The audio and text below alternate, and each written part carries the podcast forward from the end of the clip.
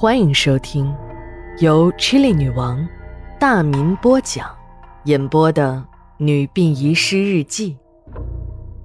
本故事纯属虚构，若有雷同，就是个巧合。第二卷第四章下。在吉教授看来，中国人对女人的审美观在倒退，这是和一个民族的自信心有关的。自信心强的民族喜欢丰满的女人，而自信心差的民族呢，就会有一个病态的审美观念。就说我们公认的大唐盛世吧，就是以胖为美。如果把四大美女之一的杨贵妃拿到现在，那根本算不上美女，只能是一个标准的肥婆。封建社会的衰败，文化的没落，到了清朝，居然发展到把一个病歪歪。来一阵风就能吹倒的林妹妹当成了中国美女的标准，到了现在则更是离谱，一个一米七几的女模特体重居然不足百斤，在“好女不过百”的口号下，减肥成了当今中国的一大特色女性文化，有的减肥广告中还打出了“要么死，要么瘦”的减肥口号。一个每天都在折腾自己健康的民族，怪不得就连小日本鬼子都把我们当成东亚病夫。一个民族想要有好的体质，就要求这个民族的母亲应该有一个好的体质。很难想象，一个林妹妹式的母亲能生出什么健康的宝宝。吉教授在参观卢浮宫时，更是感慨不已。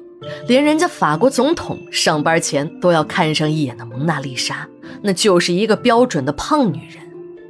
吉教授和别的画家不同，他有自己的独特选取模特的标准。那种瘦的皮包骨头的，就是倒贴钱他也不要。他喜欢那种自然健康的美感。今天他找来的模特小亚，就是一个身材丰腴、体态姿色均一流的美女。吉教授的画室中，小亚在漫步后面已经宽衣完毕，一条透明的白纱斜搭在肩上。吉教授走上前去，轻轻地抚开漫步，一只手拉下小丫身上的白纱后，他后退到画板前。吉教授整理了一下自己披肩的长发，目不转睛地注视着工作台上小亚那美艳绝伦的胴体。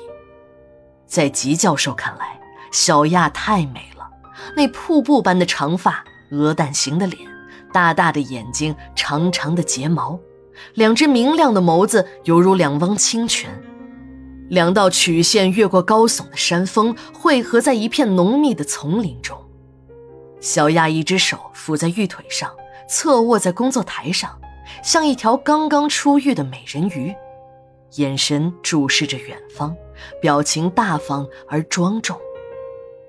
吉教授的眼睛游移在小亚的身体上，眼睛在看，大脑中已经形成了一个绝伦的画面，就等自己把颜料涂抹在画布之上，又一尊女神将收入自己的画卷。吉教授认为，一个真正的画家不应该只看到模特的美艳，更不应该有欣赏色情的心态，而应该以一种敬重的心态来对待模特。他们都是为艺术而献身的英雄，每一次创作都是一次心灵的朝圣。几个小时过去了，吉教授放下了手中的画笔，一只手取下在口中衔着的刻刀，一幅画作完成了。由于油彩还没有干，看不到最后的效果。吉教授向前走了几步，来到工作台前，对着小亚鞠了一躬，这才轻轻地拉上了漫步。吉教授和别的画师不同，他很看不起把模特当成玩物的家伙。在他心中，那些人画的不怎么样，但勾引女模特和女模特睡觉的床上功夫却是一流。虽然自己也和女模特上床，但自己不是那种心态，自己是和心中的女神进行灵魂和肉体的完整交流，是为了艺术，是为了探讨艺术的更高境界。自己可不会浅薄到把模特当成小姐，把自己沦为嫖客的地步。但和吉教授打过交道的模特都知道，这床还是要上的，只是呢，要讲一个程序，要把色情交易说成艺术，要把男女之间的那点事儿说成是心灵和肉体的朝圣。大多数模特没有吉教授那么高深的学问，他们只知道，如果不顺着吉教授的心思来，下次就不会请他做模特了。谁会和自己的饭碗过不去呢？在吉教授的休息室里，刚冲完澡的小亚上了吉教授的床，吉教授也迫不及待地脱掉了衣服，开始了自己新一轮的朝圣。床在吱吱作响，小亚娇羞的呻吟声，蛇一样的摆动着身体。吉教授就是喜欢小亚这种上了工作台就是女神，上了床就成了婊子的女人。小亚诱人的体香，娇羞的身影，火热的双唇，这一切都让吉教授的朝圣热情高涨。一个个高潮的结束，床上静了下来。朝圣完毕的吉教授响起了鼾声。不知过了多久，吉教授醒了过来。这个时候的小亚已经离开了。吉教授推开了画室的门，才来到刚刚完成的油画前。连他自己都震惊了，这是自己画的吗？这简直就是大师之作呀！比起那些讥讽自己的欧洲画家的画不知道要好多少倍。吉教授不禁骂起了娘：朋友给自己的那点光油会有这么大的威力？那是什么样的东西？他抄起了电话就拨通了国际长途。朋友经不起他软磨硬泡，就告诉他。那小瓶里的东西是尸油，产自地中海沿岸，是专业的盗墓贼从犹太人的墓穴中挖出来的。因为只有犹太人有用沥青和香料处理死者遗体的习惯，这样处理过的尸体会产生品质极高的尸油。这种货近年来是越来越少，价格呢也是越来越高。在行业内有“液体黄金”的称号。吉教授请朋友帮忙代买，朋友告诉他，现在根本买不到，市场上的尸油都被少数的画家给垄断了。送给吉教授的这瓶儿啊，是他刚到法国时想在油画上有所发展，高价从自己的导师手中转来的。现在导师已死，购买尸油的线索都断了，根本没得买。吉教授失望极了，看来自己这辈子算是没有出人头地的机会了，急得差点没哭出来。这时朋友说了：“老吉，你也别太失望，就是现在和你比肩的欧洲画家，一般也是用不起这种石油的，他们都有自己的配方。你等两天，我把这方面的资料发给你。”这个朋友果然没有食言。一天后，吉教授的电子邮箱里就多了一封从法国来的邮件。邮件上详细介绍了如何制备尸油。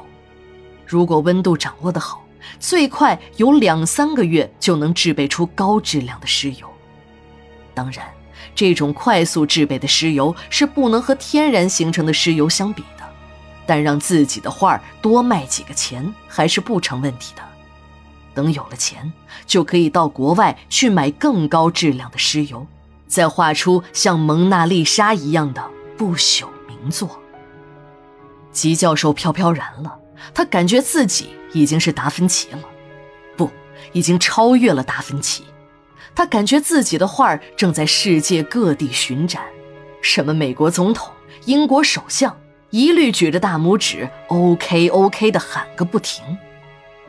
等吉教授回到了现实中，他这才发现，这制备尸油有个要求，就是需要有尸源，而且还要肥胖的女性尸体最好。这可难住了他。吉教授又把目光集中到了刚才的油画上，有了，小亚不就是各个方面都合乎要求的对象？这真是踏破铁鞋无觅处，得来全不费工夫。就你。了，吉教授的心里一阵祈祷。小雅，不要怪我，你不是为我而死，你是为了艺术，为了神圣的艺术而献身。如果我有一天成名了，你也会像蒙娜丽莎和那迷人的微笑一样，为全世界的人所记住。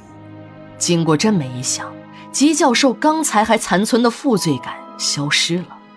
他开始谋划如何把小亚变成自己需要的女尸，最终再把女尸制备成尸油。一个静悄悄的夜晚，小亚应吉教授的邀请来到了他的画室。本来今天小亚是有业务的，可吉教授呢是老主顾，又肯出双倍的价钱，小亚就推掉了今天定好的客户，来到了吉教授的画室。当小亚高高兴兴地推开吉教授的门，准备赚那双倍的工资时，他发现吉教授还为自己准备了晚餐。小亚怎么也没有想到，这会是他最后的晚餐。八月二十四日，日记连载，明天继续。